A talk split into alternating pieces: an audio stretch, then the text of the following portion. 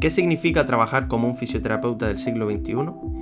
¿Es posible ser fisioterapeuta y vivir aplicando movimiento y neurociencia del dolor con tus pacientes? ¿Cómo piensas influye en cómo trabajas? ¿Cuáles son las claves para disfrutar de esta bonita profesión? Bienvenidos al espacio donde la suerte se crea. Bueno, buenos días, buenas tardes o buenas noches en función de cuando nos escuches. Eh, buenas noches a todos los de Instagram. Eh, una vez más, volvemos a Fizio Podcast con, con Ale, Alejandra Peña y Joshua, Joshua González. Hoy venimos a hablar de un caso clínico, hemos, hemos estado un poco desaparecidos estas semanas, no porque no hayamos querido, sino porque hemos estado pues, muy metidos con el lanzamiento de suerte. Ya este mismo sábado empieza nuestra segunda edición y hemos estado pues, metidos al 100% con eso. Somos personas que no nos gusta grabar contenido por grabar, sino eh, grabar contenido de calidad y para grabar algo de calidad, primero hay que tener tiempo y dedicarle tiempo, ¿no? Entonces, pues hemos dedicado tiempo en este caso a, las prioridades de esta semana y ahora toca volver eh, a nuestra rutina de compartir con todas las personas que les apetezca escuchar. Como estaba diciendo en Instagram, eh, hoy toca hablar de un caso clínico, de un caso clínico especial para nosotros, no solo por la persona que hay detrás, sino también por eh, lo bonito que ha sido el manejo, digamos, multi o interdisciplinar, como quieran llamarlo, en equipo en el centro. Hemos intervenido varios profesionales y, hemos llevado la recuperación desde el día 1 hasta el día final de volver al campo. ¿no? Entonces, eh, vamos a hablar de ello, vamos a ver su historia clínica, su exploración y, vamos a ver cómo lo hacemos, qué hacemos y también las partes más feas de las recuperaciones o las menos enseñadas, que son esas famosas eh, sombras, ¿no? esas famosas recaídas, esas famosas eh, partes que no nos gusta enseñar, solo nos, gusta pues, mostrar la foto de la vuelta al campo, pero no nos damos cuenta que los verdaderos profesionales aparecen en esas sombras del proceso para mantener al paciente y al cliente pues metido en lo que viene siendo en este caso una recuperación. ¿no? Entonces, en este caso, vamos con una jugadora de básquet. En este, bueno, en este momento, cuando nos llega, tiene 23 años, mujer, trabaja como administrativa y juega al baloncesto tres por semana y hace un mes, pues eh, empieza con problemas de rodilla y, abandona el deporte. ¿no? Su motivo de consulta es que tiene una sensación de bloqueo en flexión de rodilla, le hacen una resonancia magnética y nota que la rótula tiende a luxarse externamente. Ese es el motivo y, básicamente el, diagnóstico médico fue subluxación rotuliana. Eh, factores agravantes, pues son aquellos ejercicios de movilidad cuando mueve la cadera en 90 grados sentada en el suelo, cuando gira de derecha a izquierda con el pie fijo en el suelo y cuando hace acciones pasivas sin contracción muscular. Nos aporta una resonancia magnética del 2 de marzo de 2021, donde el radiólogo nos dice que hay un edema en el cóndilo interno femoral, un edema retrorotuliano, y como antecedentes importantes, estuvo operada del menisco interno y del cruzado anterior hacía siete años con una, plastia, una plastia de origen del recto interno y del semitendinoso hizo una rehabilitación de dos meses en agua y no hubo alta carga, pasó del agua a volver a jugar al básquet. Revisamos el informe del médico que lo operó y afirma haber suturado los dos meniscos y en la resonancia actual ahora diremos lo que, lo que hemos visto. ¿no? Su objetivo es volver a jugar al baloncesto, sus principales miedos, pues no poder volver a jugar al baloncesto y esas acciones que ya están agravando el cuadro. Eh, como banderas amarillas importantes, el miedo a qué va a pasar con mi rodilla, ya viendo que hay unos antecedentes de que ha habido un problema de rodilla y esto vuelve a pasar con el tiempo, ya sabemos lo importante que son las rodillas para los jugadores, pues, en este caso los deportistas, y más en jugadores de básquet, pues miedo a qué va a pasar con mi rodilla es algo pues, relevante en este caso. Y ojito a lo que nos viene con un informe médico de una rótula de un problema rotuliano relacionado con la rótula y luego pues nuestra posterior exploración a ver qué nos encontramos y si verdaderamente es eso lo que pasa o es otra cosa. ¿no? Eh, el informe de la cirugía también lo revisamos y nos dicen que ha habido eh, una artroscopia de rodilla izquierda con una condrectomía parcial del cóndilo femoral interno, una sutura meniscal pues, con X eh, tipo de cirugía y se aborda la fascia del sartorio se identifican semitendinoso y recto interno y se extraen mediante denotomía. Se recesan restos interarticulares de inserción del LSA y se efectúan túneles en tibia y fémur izquierdo. Se coloca la plastia, bla, bla, bla, bla. Importante, dicen que ha habido una sutura meniscal. Ok, hacemos la exploración de, esta, de esta chica y vemos que tiene esa cicatriz en la zona interna del tendón rotuliano, cuando no suele estar ahí cuando la plastia es del semitendinoso, curioso, y hay una atrofia evidente observando solo el muslo de la deportista, pues la misma piel tenía una piel como de naranja arrugada con, respecto al otro miembro inferior. Hay una inestabilidad rotuliana si hace este de integridad articular y el descenso de la rótula y, el y la contracción del cuádriceps duele en la pierna afecta. Cosas del movimiento general, la vemos hacer una sentadilla y traslada pues absolutamente todo el peso al miembro sano, hace una sentadilla a una pierna y es imposible en ambas piernas, no es capaz de hacerla. Y la paciente percibe subjetivamente que su rodilla izquierda delante cuesta mucho más, la afecta. También duele mucho el cóndilo eh, perdón, el gemelo interno, en palpación a, nivel del cóndilo femoral interno, cuando lo palpas duele, lo que me hace pensar en protección. ¿Y qué ocurre? Que vemos una exploración física que no nos cuadra nada con una rótula y nos cuadra más con un menisco. ¿Por qué? No vamos a entrar ahora en aspectos técnicos como tal de qué, qué estructura, qué cuadro clínico tiene cada una, pero es cierto que había eh, varios signos y síntomas relacionados con el menisco y nada que nos hiciera pensar que era una rótula. Pues nos da por revisar la resonancia y nos encontramos que no hay menisco interno y que solo hay un trozo del menisco externo. Ok, viene con un diagnóstico de un problema de rodilla y nos encontramos en la reso interpretándola que no hay menisco, es decir, no lo han suturado, no lo han cosido, no lo han pegado, lo han quitado, lo cual es una negligencia, médica en una niña de 16 años en ese entonces, y no lo ponen obviamente, y hay un trozo de menisco externo, que es lo que está haciendo esos bloqueos articulares de rodilla. Entonces nos cuadran bloqueos articulares, sensación de contracción en el gemelo interno, dolor en la interlínea articular, los test de, puesta en tensión del menisco pues, son todos positivos y nos cuadra que esos movimientos rotacionales que la paciente dice que, son los problemáticos puedan llegar a, trabar o a, trancar esa articulación. Entonces, este es solo el contexto de la paciente para que veamos ante qué en caso estamos. Y lo primero, ojito, que importante es eh, no interpretar solo una resonancia magnética o un informe médico, sino también como profesional sanitario ser la exploración física correspondiente, que es, es tu deber y responsabilidad como oficio. Tú como oficio no solo debes eh, interpretar un informe, si te viene más información, ¿por qué no interpretarla para poder ver si lo que estás viendo en una imagen se corresponde con la clínica de tu paciente? O por el contrario, puedes llegar a pensar en otra estructura y orientar el manejo de ese paciente en un sentido o en otro. Porque si nosotros a esta chica la tratamos como una rótula problemática, a lo mejor el abordaje no es tan exitoso como si lo hacemos como un menisco problemático. Entonces, el contexto ya está dado. Ahora, no sé si quieren decir algo, chicos, antes de seguir yo. No, y sobre todo también a nivel factores psicoemocionales, eh, kinesofobia, eh, esas expectativas, como tú decías antes, de cómo volveré y en qué estado volveré a jugar al baloncesto. Eh, todos esos factores extrínsecos que sabemos que también van a ser agravantes o moduladores de la recuperación, sabes que, bueno, que había banderas amarillas por todos lados en, en su caso. Sobre todo cuando, cuando, cuando la persona viene con una idea, porque ya otros profesionales que se han puesto a trabajar con ella le dicen unas cosas y, lo que sucede cuando llega al centro, como bien está diciendo Rodri ahora, evidentemente hay una valoración, incluso dentro del equipo vuelven a haber valoraciones cuando ese tipo de pacientes o ese tipo de personas pasan a manos de, otros profesionales, incluso dentro del centro.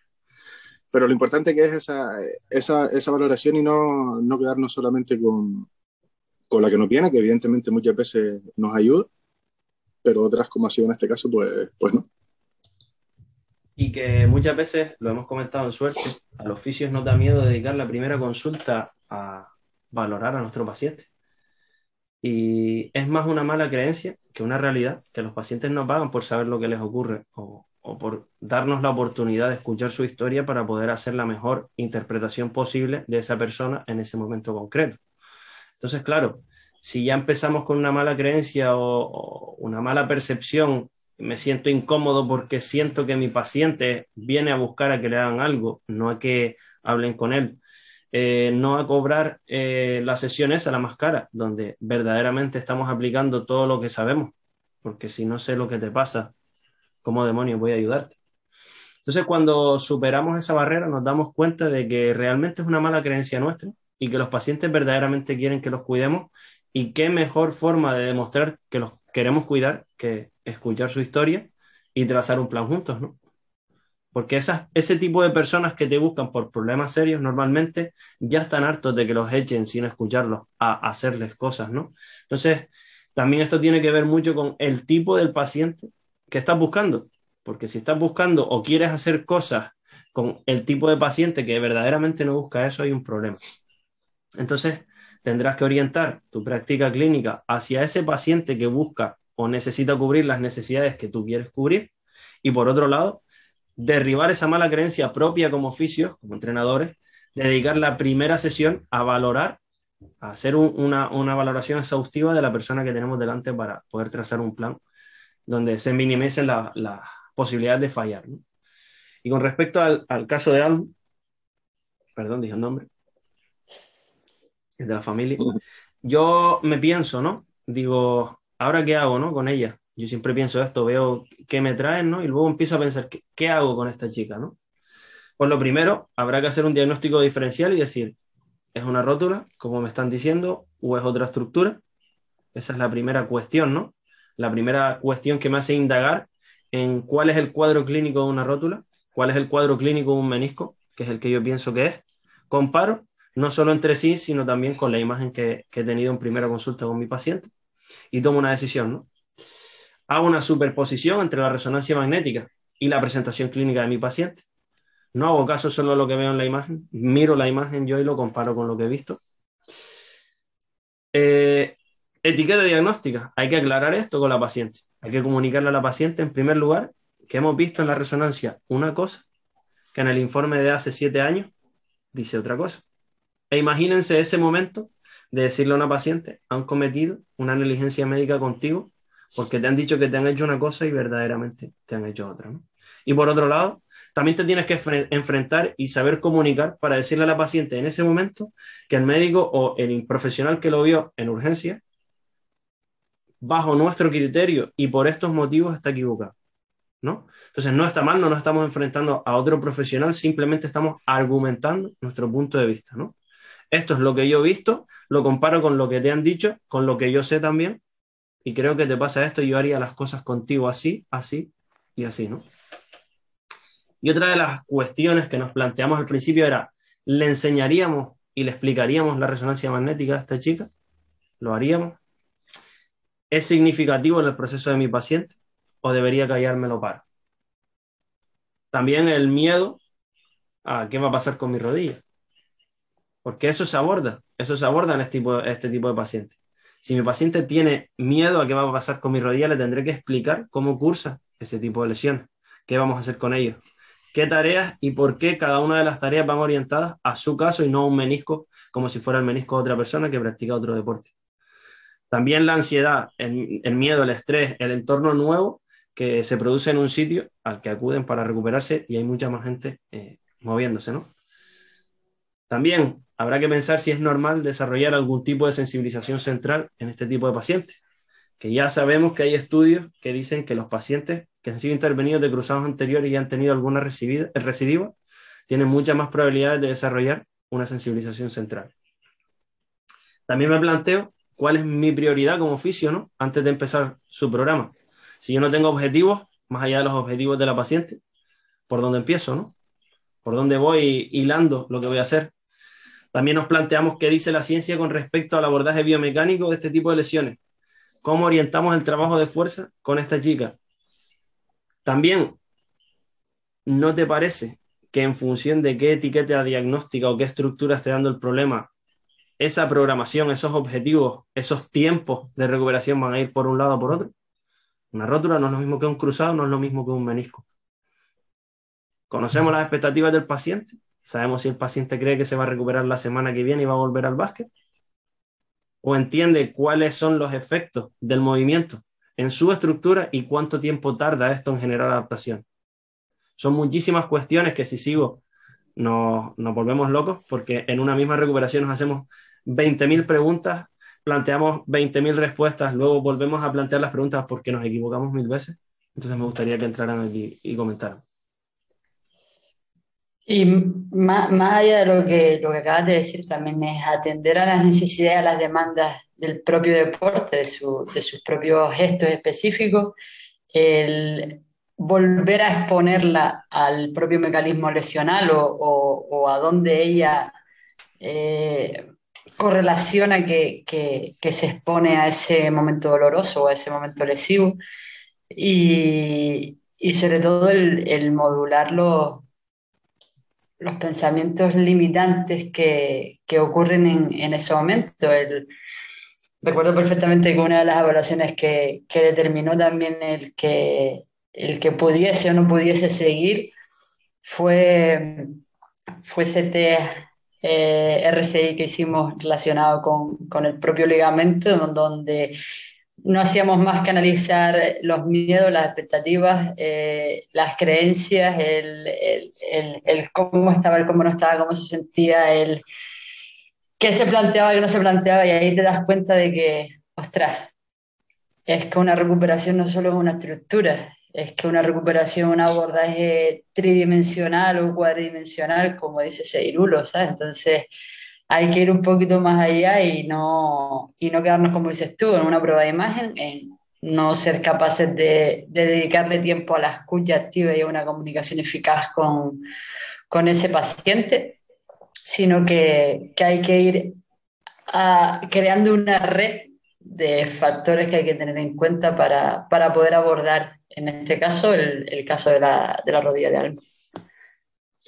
Sí, y, y, muy importante lo que, lo que estabas eh, comentando ahora, Alejandra, lo, los factores psico, psicoemocionales y sobre todo este tipo de personas que, que ha competido, todo aquel que haya competido eh, lo sabrá a lo largo de su vida. Ostras, que estamos hablando de que esta, esta lesión se produce con, con 16 años, se pone en nuestras manos con 23 y hay muchas personas, bueno, a mí me, a mí me llegó a pasar también en su momento, que, que nos quedamos en esos 16 años o en esos 18 años cuando competíamos y rendíamos de una manera que a día de hoy, si, si no continuamos con ese, con ese proceso, evidentemente se, eh, se, va, se va a ir. Y luego, eh, ¿cómo, ¿cómo afrontar todo eso? Porque cuando reciben información nueva de, ostras, lo que me habían dicho no es lo que me está pasando, ¿cómo voy yo a, a, a evolucionar ahora? Eh, todo ese tipo de preguntas, ese tipo de, de, gestiones, hay, hay que hilar bastante fino, porque si no somos capaces de, de controlar ese, ese aspecto, probablemente todo lo demás, por muchos buenos conocimientos técnicos que nosotros podamos llegar a tener y por mucho que conozcamos de estructura, evoluciones de lesiones y demás, probablemente se venga abajo. Y al final es como, como decíamos en uno de los podcasts, ¿no? Ir jugando poquito a poco a ese yenga, sabiendo que, qué piezas hay que tocar, en qué momento hay que tocarlas, sacarlas e intentar que esa torre eh, no se vaya al suelo. Y eso va por una buena gestión eh, de la persona y evidentemente por una buena gestión de la carga, conocimiento de la patología y evolución de la misma. Y aquí hay muchísimas preguntas. Mm. Otra cosa que, que, no comenté, porque esto lo, lo, descubrimos después, ¿no? No todo se ve en la primera consulta. Y es cómo afrontamos con esta paciente cuando se dé un nuevo eh, bloqueo de rodillas, cómo hacemos ese afrontamiento, porque va a pasar.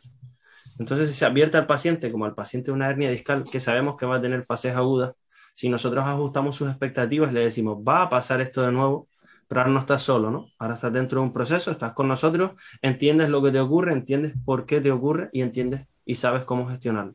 Ahí cambia todo, ¿no? Entonces ahí es lo que decía yo. Sí, sí, podemos saber cuál es el mejor tratamiento para un menisco, para un cruzado, podemos saber programar sobre el, sobre el entrenamiento de la fuerza, pero como no te des cuenta de la persona que hay detrás de esa rodilla, de la persona que tiene unos miedos, una vez más, muy individualizados, muy personales, y no gestionas y diriges la recuperación en este sentido, por mucho que sepas de movimiento, la vas a perder. Y no porque no estés dando los estímulos mecánicos correctos, sino porque tienes una persona que no está alineada contigo en el mismo proceso. Estamos en un camino. Dime y, y, de ahí lo importante que tú decías antes, Rodri, de, de, esa, de esa primera de ese primer encuentro con, en este caso, con tu paciente, o, en los casos de los deportistas, en mi caso y en los de Ale, ¿vale?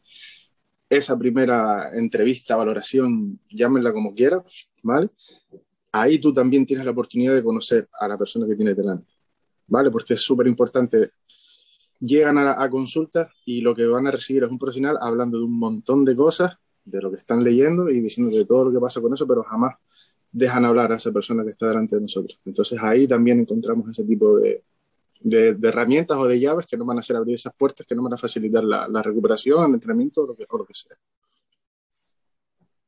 Claro, y, y otra cosa importante en su caso que yo voy ahora hilando es este tipo de pacientes les van a ofrecer una cirugía y puede que si esto no mejora con un tratamiento relacionado con el movimiento, vamos a llamarlo conservador, que no nos gusta ese término, pero en ciencia se llama conservador a este tipo de abordaje no invasivo, eh, hay que hablar de este tema con ella.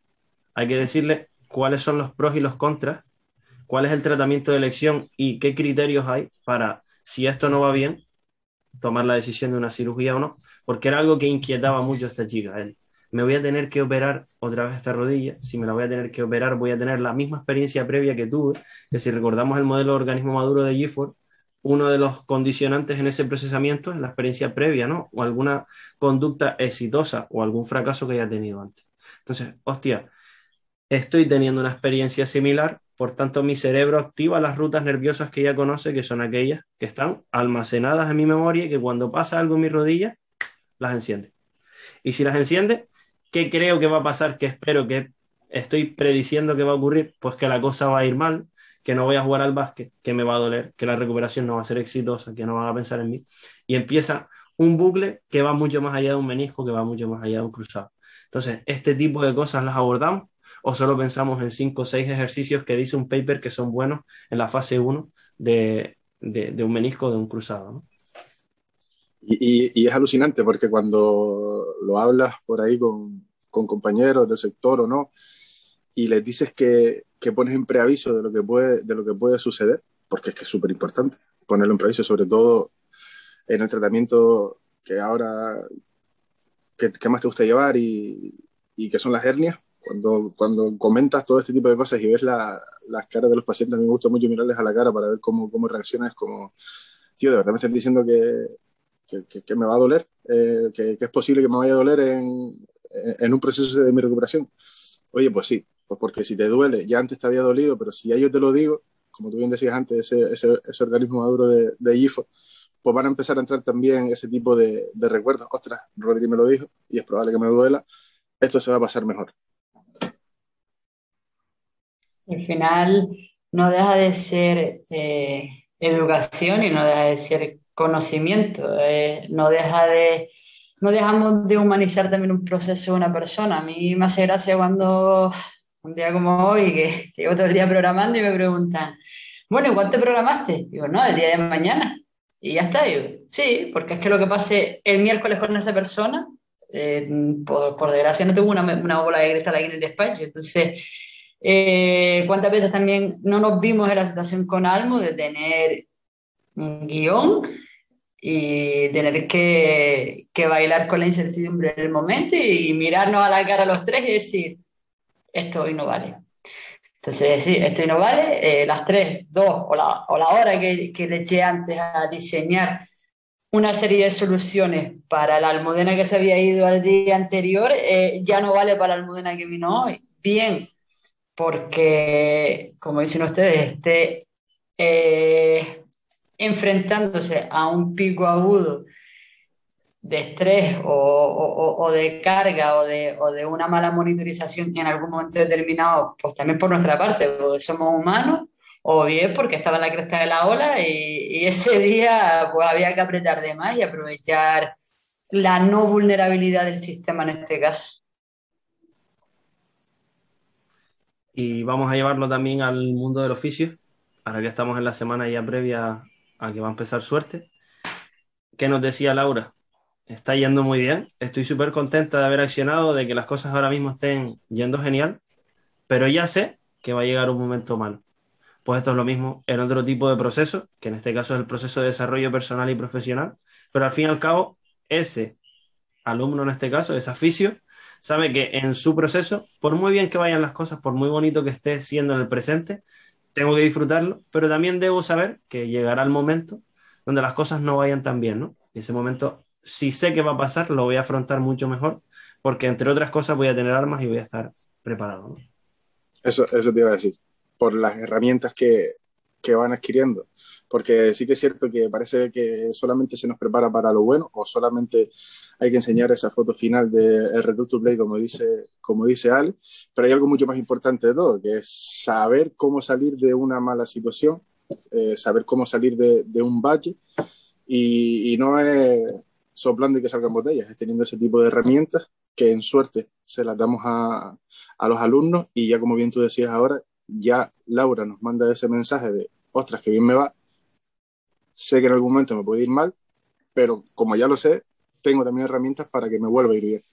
Y yo es lo que digo siempre a ellos, la, la metáfora que siempre hacemos tú y yo, Rodri, cuando estén arriba, a lo alto de la, de la montaña rusa, levanten las manos y disfruten de la caída porque va a venir seguro. Y luego para arriba otra vez. Así es, así es. Bueno, to, todo este contexto ahora no vamos a desarrollar como hacemos en, en la formación, pues.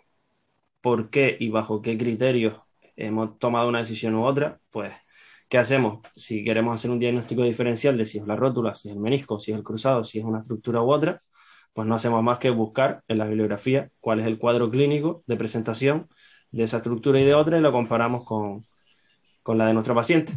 En el caso de, que una se parezca más, que otra, pues por probabilidad elegimos esa, ¿no? Y a partir de ahí trazamos nuestro plan, teniendo en cuenta que podemos fallar. ¿Qué más? en la toma de decisiones, eh, pues revisamos toda la, toda la evidencia eh, posible y presente con respecto a los factores psicosociales que hay relacionados a esa patología que está presentando la paciente. En este caso nos fijamos también mucho en el cruzado anterior, porque ya venía de una cirugía mal recuperada, entonces ya sabemos que, hostia, siete años antes ha tenido una operación, nunca se ha recuperado bien. Hay siete años de evolución más allá de que había, haya habido actividad deportiva, ¿no? Ha habido una revisión de la, de, la resonancia magnética. Hay que saber si lo que estoy viendo es lo que me están diciendo, porque si no, es muy fácil que me engañen, ¿no? Y así, pues hemos hecho un abordaje, como decimos, biopsicosocial de esta paciente para acabar eh, jugando al básquet. No sé si los de Instagram nos quieren preguntar algo, alguna de las preguntas que he planteado yo como eh, las que me hago a mí mismo. Si les interesa, las desarrollamos, pero no es el objetivo de ahora mismo de este podcast hablar de por qué hemos tomado una decisión u otra y justificar el, por qué, porque no daría para mucho tiempo y eso ya está dedicado a suerte. Hoy, ¿por qué hemos hecho esto y por qué hemos dado este contexto? Porque eh, esta recuperación, eh, por suerte o por trabajo o por las dos cosas, fue satisfactoria. Esta paciente, después de cinco meses, ¿vale? ¿Cuatro meses? Sí, cuatro. Cuatro meses, volvió a jugar al básquet y después de varias fases agudas, de como dice Ale, de muchos pivotajes en la trinchera, decir, pues hoy planeé que las cosas no iban a ir muy bien y van muy bien, por tanto le damos chicharra a esto, o al contrario, hoy planeé darle caña a esta, a esta mujer y no se puede y pivoto y hago otra cosa, ¿no? O incluso solo me siento con la paciente a comunicar porque creo que esto va a ser lo más importante de esta horita que compartamos hoy y no las 10, 20, 50, 60 días que tenga que hacer con un encoder en la barra. ¿no? Entonces, ¿qué nos ocurre? la paciente vuelve, la paciente vuelve a jugar al básquet, a entrenar con normalidad, a hacer una pretemporada, a tener unas sensaciones increíbles. De, ello, de hecho, ella nos dice, estoy mejor que nunca físicamente, me noto mejor que nunca. Se va a un torneo de, de, baloncesto de pretemporada eh, en una de las islas y ¡boom! Segundo partido, mucha carga de trabajo y la espalda. Aparece un dolor incapacitante, invalidante de espalda que la deja bloqueada en flexión y a partir de ahí pues se incapacita para la actividad deportiva y entra como en otro bucle, en otro bucle de otra lesión. Eh, y no solo eso, es una fase aguda de, una, de un problema lumbar que ya venía arrastrando hace un montón de tiempo, administrativa, y dice que pues en el año normalmente siempre tiene estos problemas de quedarse bloqueada y estar una semana jodida, ¿no? Sin poder moverse bien. Entonces, pues deciden en urgencias hacerle una resonancia magnética y acude a consulta a enseñarnos pues, el resultado de la, de la resonancia magnética para que tratemos de ayudar. ¿Y ante qué nos encontramos? Pues ante, una vez más, una chica hundida. Con la frase característica que nos dijo que fue, no estoy hecha para jugar al básquet o a lo mejor el básquet no, no es mi deporte, ¿no? Entonces nos estamos dando cuenta otra vez que un evento, eh, vamos a decir, eh, casual, que a lo mejor es un poco causal por la no buena gestión de las cargas en, el equipo, dado que no es eh, súper profesional. Pero bueno, se ha dado ese hecho y el afrontamiento que tiene esa paciente con ese hecho, para nuestro punto de vista, no es el correcto. ¿Por qué? Porque cualquier motivo, haya sido su columna lumbar, haya sido un resfriado, haya sido un E15 de tubillo, hubiera ocasionado ese, pues vamos a decir, hundimiento de nuestra paciente, porque sumatoriamente después de tantas cosas, cualquier cosa que le hubiera pasado lo hubiera hundido. Entonces nosotros nos planteamos, ¿cuál es el mejor abordaje en esta situación, en esta sombra, en esta recidiva, aunque no sea de la lesión recuperada por nosotros, que podemos hacer con esta paciente? Volver a controlar las cargas al máximo, volver a introducirla en un proceso de recuperación, o llamarlo un día para sentarnos con ella y decirle, oye, ¿Tú te has planteado lo que está pasando? ¿Tú te has planteado cómo estás afrontando un evento que no depende puramente de ti? No sé qué quieren decir ustedes, chicos. Pues fue un debate bonito. A altas horas de la noche. A altas horas de la noche, pero eh, creo que al final, una vez más, vuelve a ganar el poder de la palabra. Eh, de hecho, veníamos de una semana de, afrontar casos desde, este punto de vista, desde el punto de vista de invitar a la reflexión y, y dotar de una dosis de realidad que, que, como dices tú, al final, en su caso, hablamos de deportista semiprofesional en el que no vive para. Entonces, si no vivo para, lo prioritario es la salud. Y aún así, si no viviese para, lo prioritario es la salud. Sin salud no hay rendimiento. Entonces, creo que ninguno de, de los tres tuvimos dudas en decir, oye, que se pare un momento la montaña rusa, que hay que bajarse y, hacer un check-in de, ese, de ese vagón porque, porque hay algo que está fallando. Y, y, lo que estaba fallando era la mentalidad con la que, con la que se estaba afrontando, como dices tú, Rodri, la, situación actual y que creo que, que muchas veces eh, los tres que hemos pasado por el deporte semiprofesional lo hemos vivido eh, en los equipos no hay ninguna figura de ningún fisio, ni, de ningún entrenador, ni de ningún preparador físico que cuando haya que sacar la mano y hacer una dosis de realidad te lo vaya a decir. Siempre está la manita para dorar la píldora, pero, para, pero nunca para decir, oye, quizás estás viviendo un sueño utópico, quizás estás viviendo una realidad distorsionada, quizás estás viviendo desalineado, quizás estás viviendo con dos almudenas a la vez. Eh, planteate si verdaderamente estás disfrutando del deporte así y si verdaderamente entonces el baloncesto está yo para ti o si no. Y, y creo que, que no nos equivocamos con lo que hicimos. Creo que además esto, como hablábamos antes, eh, le va a facilitar también el, camino en cuanto al desarrollo y el crecimiento personal y profesional. Y, creo que que es necesario, y, volvemos al bucle de antes, el, el, no valorar, el no prestar atención nosotros como profesionales a ese espacio de escucha activa de comunicación eficaz, es un gran error que hay ahora mismo en, en, nuestro, en nuestros campos profesionales. Y, creo que el deshumanizar este tipo de casos por, por no decir, oye, invierto 10, 15, 20, media hora, una hora con mi paciente y clarifico la situación, al final está haciendo que haya más, existan más deportistas lesionados, haya más casos de recidiva y al final esto acaba en, en abandono de la práctica deportiva. Sí, eh, dos cosas. Una, yo no, no, tuve la suerte de poder estar en, en, esa conversación. Sí, en el día anterior, nosotros tres planteando cómo, cómo abordar esto.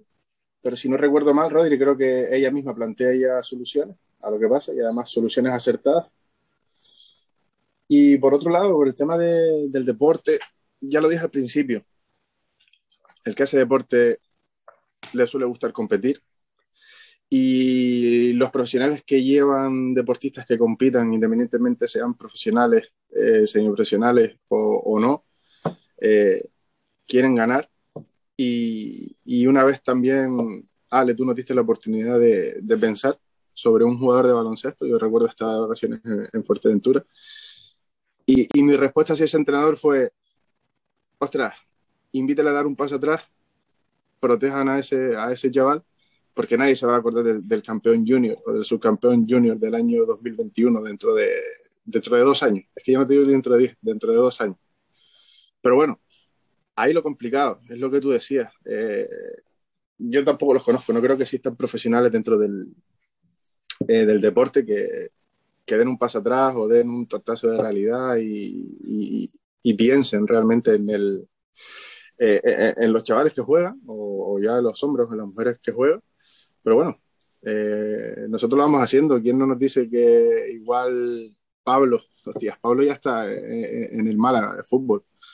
este tío está dando también ya dosis de realidad. Ya nos lo comentaba él también, que siempre comentamos mucho el caso de, caso de Laura, pero lo que está haciendo Pablo en el Mala Club de Fútbol es, es, brutal. Él lo comentaba ya en la, en la, en la, entrevista que tuvo con Rodri, en el, en el podcast que tuvo con Rodri, y ya los, los fisios del primer equipo se están fijando lo que está haciendo Pablo, que no me acuerdo qué equipo es el que llevaba Rodri, pero vamos, que tiene contacto o en el División de que tiene contacto directo con el Málaga Club de Fútbol, que es un equipo de, no sé si está primero o segundo, no me acuerdo, perdona, porque yo soy de básquet. Pero bueno, que es un, pedazo de club de, de fútbol y, ahí está. ¿eh? O sea, que poquito a poco se van consiguiendo cositas. Esto es la frase de que el trabajo invisible permite que los demás puedan ver lo visible, pero probablemente imposible si no, si, si no hubiéramos hecho lo otro antes, ¿no? No hubiéramos Exacto. tenido la oportunidad de, de haber disfrutado de la foto finish de la recuperación si no hubiéramos hecho este tipo de cosas en la sombra cuando nos gusta tanto, ¿no? Y cuando hay que tener carácter como profesional y, y realmente actitud de cuidado hacia la otra persona porque tú no estás haciendo eso negativamente. Le estás metiendo ese tortazo porque lo quieres cuidar, porque quieres eh, de alguna manera abrirle los ojos y quieres que ellos mismos empiecen a buscar soluciones, porque esto es una de las cosas más bonitas que, que dijiste ahora, Joshua, después de esa conversación, ella misma es la que plantea soluciones a su problema. Yo no le dije en ningún momento lo que tenía que hacer. Fue ella la que empezó a hacer proposiciones y yo fui el que en ese momento dijo, pues esto sí me parece bien, esto no, por esto, esto y esto, porque me pidió opinión. Pero fue ella la que cambió una actitud de estar encerrada en sí misma pensando que tenía que abandonar una actividad, que lo único que había pasado era que había habido una actividad nueva, muy sostenida en el tiempo, unas cargas que ella no estaba eh, acostumbrada o no estaba adaptada para, para poder asumir y hubo un problema de espalda. Perfecto, ¿ok? ¿Cómo lo hacemos? Y una de las que dijo es, ¿qué pasa si reduzco una sesión de básquet y meto una de fuerza preventiva a la semana? Claro, eso te hace abrir los ojos y decir, hostia, he cambiado la actitud de la persona que tengo enfrente, dándole esa perspectiva quizás no tan popular, ¿no? No tan bonita o teniendo esa conversación que no es tan bonita tener porque vas a hacer a una persona plantearse y ponerse delante de sí misma. Una de las cosas bonitas de este caso, una vez vas ahondando y conociendo a la persona que está contigo, eh, ella también eh, tiene un pasado deportivo donde tenía un futuro muy prometedor. Entonces, ¿qué ocurre? Cuando estás en el punto actual, estás volviendo a sentir también y a, teniendo, a tener esa regularidad haciendo el deporte, ¿cuál es tu predicción hacia el futuro? ¿O quién eres tú para ti misma? Jugando al básquet, ¿crees que eres la misma que cuando tenías 16 años? y ahora tienes muchos años más y estás en otro punto de tu vida radicalmente distinto. Entonces, como decía eh, Ale, no hay dos personas, es la misma. Lo que pasa es que tienes que ajustar tus expectativas. Y si una hernia dura un año y medio, tienes que saberlo. Y si te va a doler, tienes que saberlo. Pues esto es lo mismo. Entonces hemos cogido a una persona que tenía un problema de rodilla y hemos, la hemos tratado intervenido dándonos un poco igual la estructura, más allá de que nuestro programa de, recuperación sí la tengamos en cuenta, ¿no? Pero todos los movimientos que programamos en una planilla de Excel no hubieran tenido sentido sin haber hecho esto. Y otra cosa muy bonita de esto es que, ojo, que un paciente se recupera una rodilla contigo y ahora vuelve porque tiene otro problema distinto y vuelve porque tiene otro problema serio, no porque le duele el cuello y quiere que le demos un masajito. Esto es súper bonito, simplemente para que vean a dónde vamos como profesionales y qué personas buscamos recuperar. Es decir, no es que tu dolor de cuello de dos semanas de evolución inespecífico no me importe, es que mi práctica profesional y mi necesidad personal, mi cabeza, exige que tú a mí me exijas más. Que tu proceso a mí me exija pensar mucho en ayudarte. Que mi intervención contigo tenga un impacto verdadero y no que salgas de mi centro y te olvides de mí porque no ha tenido relevancia lo que yo contigo. Eso es lo que buscamos. Y con respecto a lo que estaban diciendo antes, yo he estado como, como oficio en equipos profesionales y sí he visto profesionales que se preocupan por eso, pero sí es verdad que no hay norma, ¿no? La norma no es esta. La norma es que eh, la industria del oficio y del entrenamiento también esté plasmada ahí adentro. Y no solo por cuestiones relacionadas con los profesionales que están ahí dentro, sino también con una estructura rígida, como puede ser en otros centros concertados y demás. También esto se da en el deporte, ¿no? Hay estructuras rígidas o personas dentro pues, que tienen una actitud o un pensamiento sobre la profesión un poco más arcaico, pero son los que están, digamos, al cargo de todo esto, ¿no? Entonces, pues bueno, hay, es la norma, no hay alguno. Pero bueno, poco a poco también están emergiendo más profesionales eh, que accionan en sinergia pues, como nosotros. Y, creo que al final eh, hacerlo diferente va a aportar un valor diferente y quien, lo hemos dicho muchas veces, eh, aquí no es quien no arriesga no gana, es quien no arriesga no sabe a dónde es capaz de llegar. En este caso, Almu, pues se ha alineado también con los procesos o con, los criterios básicos de, una recuperación, que no deja de ser recuperar la autonomía, recuperar la funcionalidad y sentirse empoderada. Entonces, eh, no, no, no requiere solo movimiento, no solo requiere también el manejo de una estructura, sino también requiere el manejo, como tú dices, Rodri, de las expectativas, de los pensamientos, de las creencias. Entonces, eh, lo hablábamos antes y lo hablamos mucho entre nosotros. Esto no es solo sentarse delante de un ordenador y crear y diseñar. Creo que, que al final también hemos disfrutado mucho de este proceso porque ha sido un proceso totalmente individualizado, que es como deberían ser, entre comillas.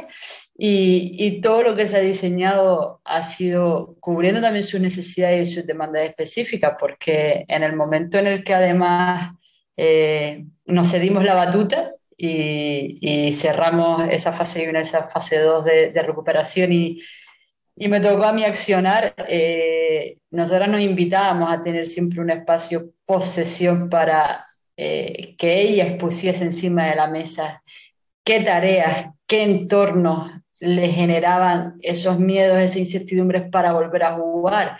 Y recuerdo que las dos últimas intervenciones que tuvimos, y lo digo y quien me quiera criticar que me critique, eh, fue improvisado, improvisamos sobre la marcha y, y en base a, a, lo que ella proponía yo diseñaba y, y además participábamos las dos de la, de la acción y, y, recuerdo sus palabras de decir, hostia, es que esto es la vida real, es que esto es, esto es verdad que yo lo vaya a hacer en la cancha, esto es verdad que a mí me vaya a pasar jugando, entrenando y ya luego, como dices tú, el, la foto finish la conseguimos ya deja de estar en nuestra mano esa capacidad para seguir monitorizando su proceso, para seguir controlando las cargas, que el otro día lo publicábamos cuando también tuvimos a otro equipo de básquet en el centro.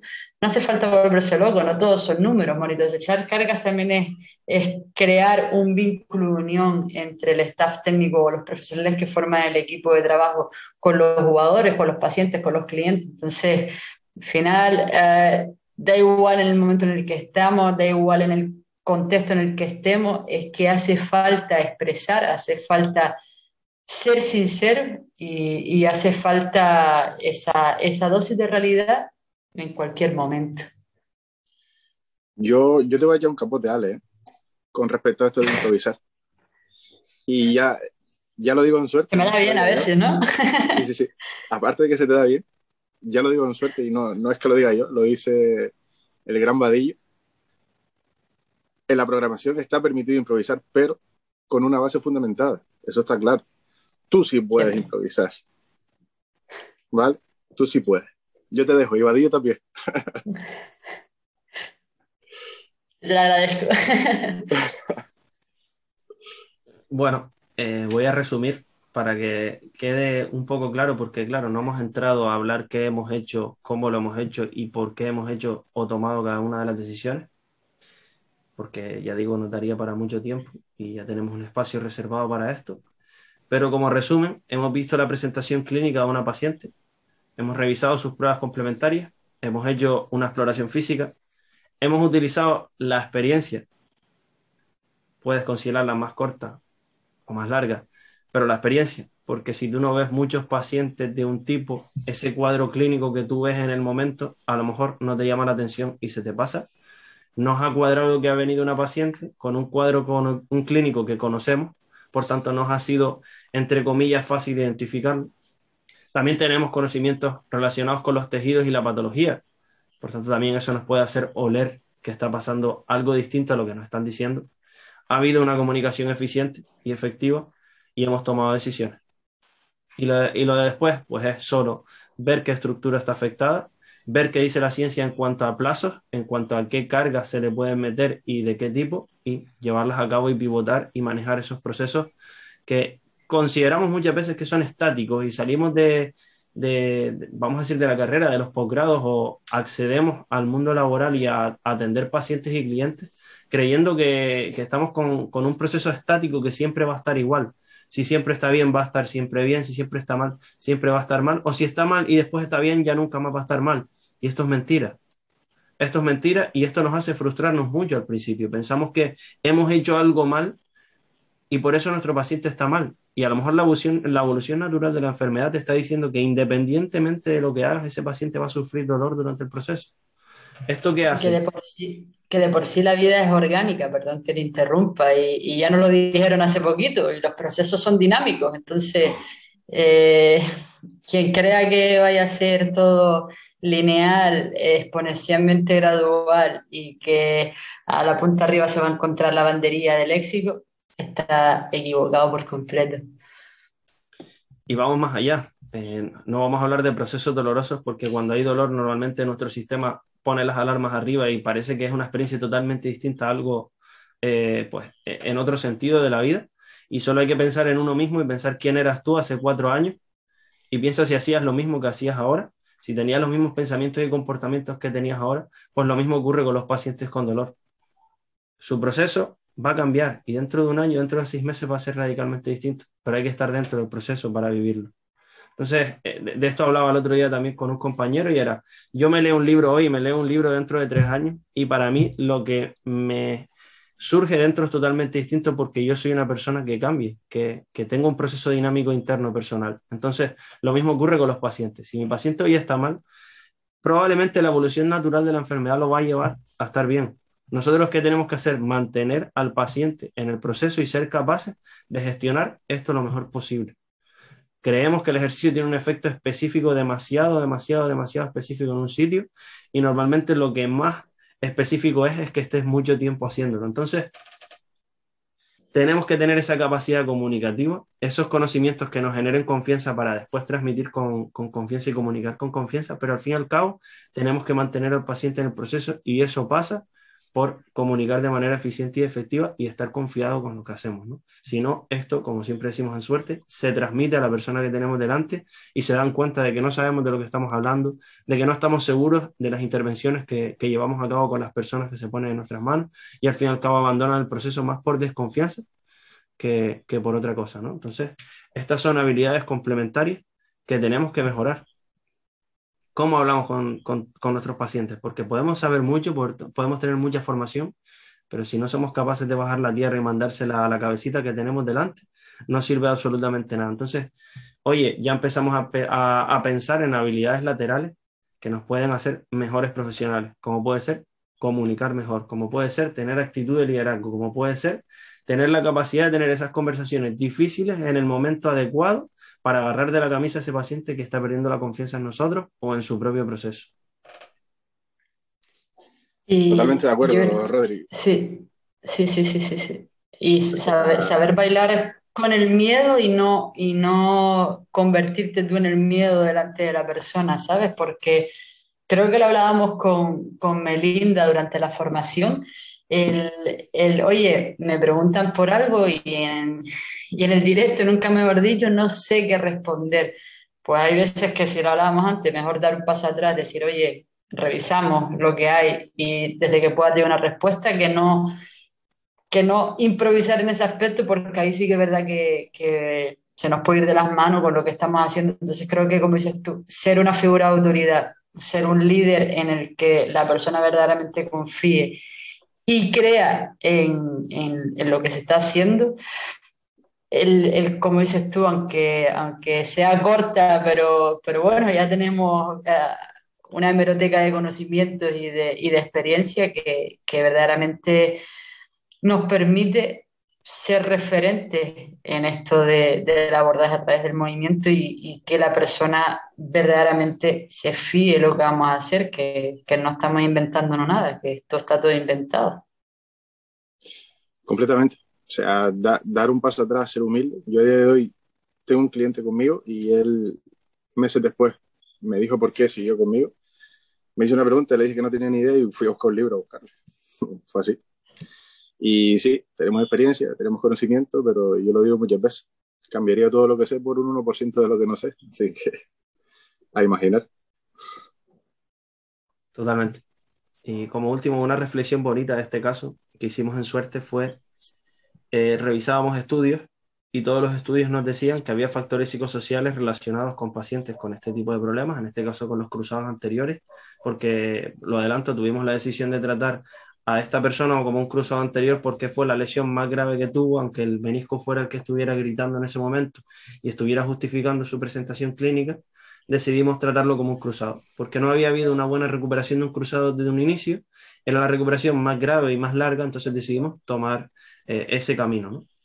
Y nos decían que más allá de que hubiera muchos factores psicosociales relacionados con este tipo de problemas, no podían decir cuál era el gol estándar de intervención con este tipo de pacientes, con este tipo de factores psicosociales y con esta patología. Entonces, claro, nosotros leyendo críticamente ese estudio decimos, ¿será que como cada persona tiene unos miedos, unos objetivos, un conocimiento, una cultura, unas experiencias y unas capacidades totalmente distintas, no podemos consensuar una intervención psicosocial que cubra a todos los pacientes? Esto es como, ¿cuál es el mejor ejercicio para unas lumbares? Es imposible responder esa pregunta. Entonces, tú piensas y dices, ¿cómo un estudio se puede plantear como objetivo decir cuál es el mejor o la mejor manera de, abordar los factores psicosociales de este tipo de pacientes? Es imposible, porque el cruzado se lo puede romper Pepita, Almudena o Juan, y son personas radicalmente distintas. Entonces, todos los pacientes, independientemente de que tengan una etiqueta diagnóstica, son totalmente distintos y van a responder de manera totalmente distinta. Y entender, y entender esto, o sea, entender esto, que, que, parece ser tan sencillo, pero que a día de hoy vemos que no. Detrás de esto está la clave del éxito.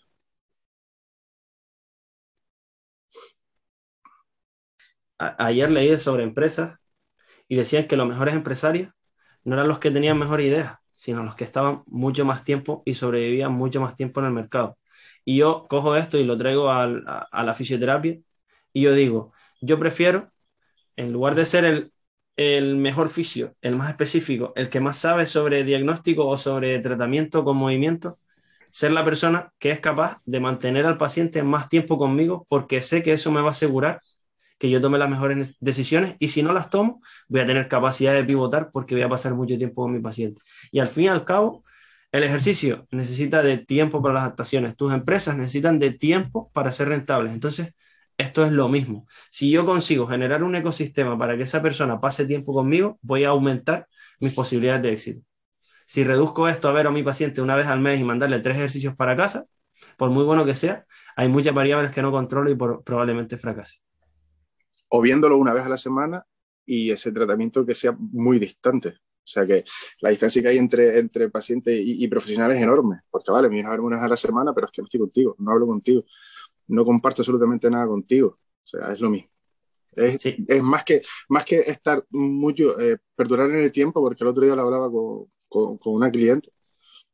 Aparte de tenerlo contigo, lo que tú siempre comentas, Rodri, ser capaz de, de mantener esa, esa llama y avivarla hacerla más grande. Y eso solamente se da si tú tratas con esa persona. Sin ir, sin ir más lejos. Eh, no sé si te percataste hoy, hoy por la mañana, primera paciente, viene y le doy un abrazo. Yo saludo a mis pacientes así. Todos mis pacientes son buenas personas con los que yo decido pasar tiempo si yo no estoy alineado contigo, si yo no me siento implicado contigo, no trabajo contigo. Por tanto, todos los pacientes que vienen conmigo, yo no tengo una relación distante, yo no soy una persona superior o, alejada de ellos. Yo les doy un abrazo cuando llegan. y la persona dice, ya solo por esto, me vale la pena venir aquí. Y dices tú, yo, y esto no me lo enseñan en, en la carrera ni en el grado, a ser buena persona, a generar un ecosistema donde el paciente quiera venir. Porque si quiere venir, todo lo que hagamos después va a ser mucho mejor. Si le apetece estar ahí, si sonríe, si conoce a los miembros del equipo, si además ve pacientes a su lado, clientes que también están eh, en sus propios procesos, eso verdaderamente es ser fishy. El poder tener a tu paciente, darle un abrazo y que se sienta a gusto contigo, porque al fin y al cabo eso va a generar un ecosistema donde la magia ocurre. Y eso no lo pone un paper. No, no, lo, pone en ningún sitio porque, porque no somos capaces de encajar todas las piezas del puzzle, sino de darlas en la caja y verlas cada una con su con sus gafas y en el momento en el que de repente empiezas a unir piezas y ves que el puzzle es la rehostia, hablando mal y pronto, ya te das cuenta de la capacidad, como dices tú, de impactar en este caso en la calidad de vida de una persona, en la salud de una persona. A mí me sorprende cuando hablamos entre profesionales y, hablamos con compañeros que no, que no están con nosotros en el equipo y te dicen, pero ¿cómo puedes contar tanto una persona?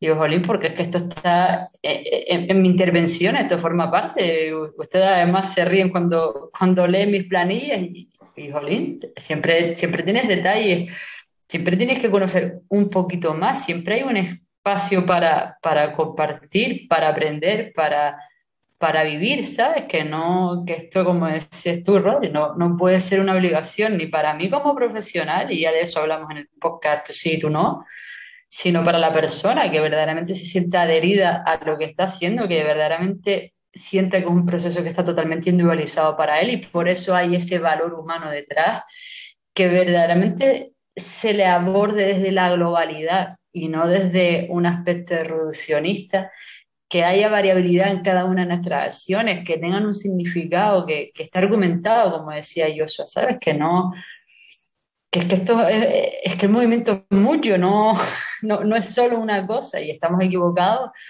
Y ya lo hemos hablado mucho cuando eh, nos dedicamos al control C, control V, eh, X euros la hora y chao, me voy de aquí me voy de aquí, ¿no? Y la comida de arroz o lavadora por la noche, ¿quién te la da? Porque al final eso es lo que te hace mejorar. El, desafiarte, el exponernos a nuevos estímulos. Ya nosotros lo decimos mucho, nosotros nos gustan las cosas difíciles, si no, no haríamos lo que haríamos y, no estaríamos donde estaríamos ahora mismo. Y, y, esto lo hacemos porque es nuestra forma de trabajar, por si hay profesionales que nos están escuchando ahora, pero es nuestra forma de trabajar porque es nuestra forma de ser que eso también es muy importante. y ojo, a una aclaración, creo que puede parecer desde fuera que nos estamos o, pueden pensar que somos personas que sacamos a todas las personas que intentan que intentamos ayudar adelante y para nada es así. No me gustaría que nos vieran así porque eh, a mí Iván tiene una frase genial que dice que los buenos oficios, en este caso, eh, de, sus, de 10 pacientes sacan a 4 o 5 adelante y esos son los buenos. Entonces, aquí no nos estamos vendiendo como recuperamos a cualquier persona, para nada. Estamos vendiéndonos como profesionales que les gustan mucho lo que hacen, lo que hacemos, ¿no? Y también que las personas que elegimos y que nos eligen, eh, mínimo vamos a, a, intentar que lo que depende de nosotros se cubra, ¿no? Entonces nosotros no estamos aquí vendiendo que ayudamos a todo el mundo, que somos capaces de curar el cáncer con una hierba, Estamos hablando de que nos implicamos, nos preocupamos por las personas que tenemos delante y que también nos preocupamos por hacer cosas que la ciencia diga que funcionan y no eh, hacer perder el tiempo y el dinero a las personas que, que nos buscan, ¿no? yo cambiaría la palabra vender, perdón, Rulloso, cambiaría la palabra vender por exponernos, simplemente el, eso que siempre decimos, el desnudarnos en este caso de forma personal y profesional como estamos haciendo y que y que no hay más detrás de todo esto más que la perseverancia y más que la pasión por, por lo que hacemos. Y, y, y, es tan real que, que en ocasiones no, nos frustramos, y ya nos frustramos Rodri y yo antes, y buscamos a otros profesionales a los que poder derivar a esas personas a las que no somos capaces de, de ayudar nosotros de manera directa en el centro. Lo hemos pensado muchas veces, e incluso muchas veces hemos pensado la, la opción de meter a, a, otra, a otra figura eh, fuera del mundo del, entrenamiento y de, la fisioterapia en el equipo que nos ayude a que esos procesos de, recuperación, eh, a que nos den otro, otro, otro, tipo de herramientas para conseguir. Pero evidentemente no ayudamos a todo el mundo, ojalá, pero sí que lo que sí que puedo decir, y de eso sí que tengo que, que sacar pecho y presumir de equipo, es que no se nos caen los anillos por, por mandar a la gente que se pone en nuestra mano y no somos capaces de ayudarle, decirle, ostras, no somos tu profesional en este momento, creo que estarías en mejores manos si estás con esta otra persona. Y a día de hoy hay sinergia con, con otros centros eh, de, de, fisioterapia con los que, con los que Rodri trabaja, con otros centros de entrenamiento. Eh, pongo un ejemplo claro. Eh, ayer, creo que fue ayer, no, mentira, el viernes vino una, una, madre buscando entrenamiento para niños de la fuerza y lo derivo a otro centro sin ningún tipo de problema porque sé que lo están, que lo están haciendo bien. Y al final de manera indirecta pues sí que, sí que los ayudamos, pero no directa. Así que es así. Perdón, voy a resumir eh, porque ya llevamos mucho tiempo hablando aquí. Y quiero resumir y finalizar o cerrar esto con la frase de Gifford que es no te resistas a incluir a la persona en el proceso de recuperación y si crees que eres fisio y te dedicas a arreglar tejidos, mejor cambia de profesión, ¿no? Y dedícate a ser mecánico donde se cambian eh, piezas y se arregla el problema. Y recordar que, bueno, estamos ilusionados, el sábado empieza suerte ya, esta es la última semana de llamadas, ya hay, pues ya hay alumnos, ya han entrado, hemos tenido las entrevistas, algunos han entrado, otros no, porque al fin y al cabo pues no estaban en el punto en los que nosotros sabemos que podemos ayudarlos, entonces como hacemos con nuestros clientes y pacientes, pues hacemos también con los alumnos de la formación.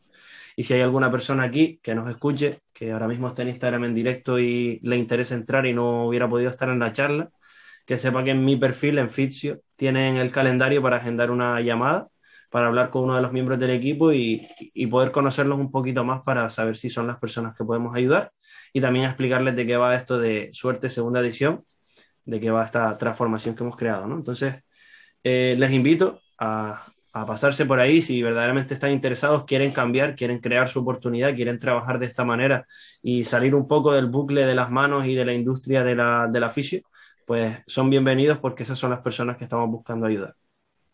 Y también pues lo subiremos al podcast, a ver si no hay problemas con el audio, con esta nueva experiencia de directo y grabado que estamos haciendo. Y si no lo hay, pues lo subiremos al podcast de Spotify a YouTube. Y pues les agradecemos que nos sigan, que nos compartan, que nos den me gusta, porque eso pues nos hace que tenga sentido la reunión que grabamos y dedicamos nuestro tiempo a compartir con ustedes quiénes somos, ¿no? Entonces, nada, muchas gracias, chicos. Gracias por, por lo de hoy. Gracias a todos los de Instagram que están en directo. Ha sido un placer, pues, una vez más, volver a, a compartir con ustedes. Yo, Rodri, si, si me lo permite, un segundo, rápido, ya que estamos haciendo un nuevo podcast, que hace tiempo que no aparecemos por el podcast y que estamos en, en, en directo en Instagram, eh, volviendo a lo de sacar pecho del equipo al que formo y del equipo al que pertenecemos los que estamos aquí, eh, sé que lo hacemos muchas veces por, por vídeo y nos lo mandamos al grupo que tenemos, que tenemos todos juntos, pero hoy lo voy a hacer aquí por, eh, en directo y me pongo un poco nervioso, pero bueno. Eh, muchas gracias a todo, a todo el equipo de, de, a todo el equipo que, forma Suerte. Bienvenida Candela, que hoy se abre su, perfil en Instagram, nueva incorporación, nueva fisioterapeuta. Y, y darle las gracias porque sí que es cierto que ha sido unas semanas de, trabajar a tope, de, de estar el templo full, lleno y, me ilusiona mucho, se lo dije el otro día por vía WhatsApp, eh, verlo así, porque empecé hace muchos años contigo, Rodri, en 130 metros cuadrados que no se alineaban con lo que queríamos. Y ver esto a día de hoy a mí me hace muy feliz y tengo que aprovechar la oportunidad que estamos en Instagram, que hace tiempo que decimos en directo, y, darle las gracias a, a todo el equipo. Yo me quedaba parado el otro día. De hecho, nos pasó, Ale, no te lo dijimos, el día sí. del básquet. Nos sentamos en el césped y dijimos, hemos creado un espacio que ha permitido que todas estas cosas ocurran, ¿no? Y ver el centro por la tarde a todos los miembros del equipo ayudando cada uno a una persona, a un grupo de personas también haciendo ejercicio para mejorar su salud, es, es un sueño hecho realidad o es un sueño, como decíamos en, en la taza Almu, que se convirtió en un objetivo y que después se hizo realidad.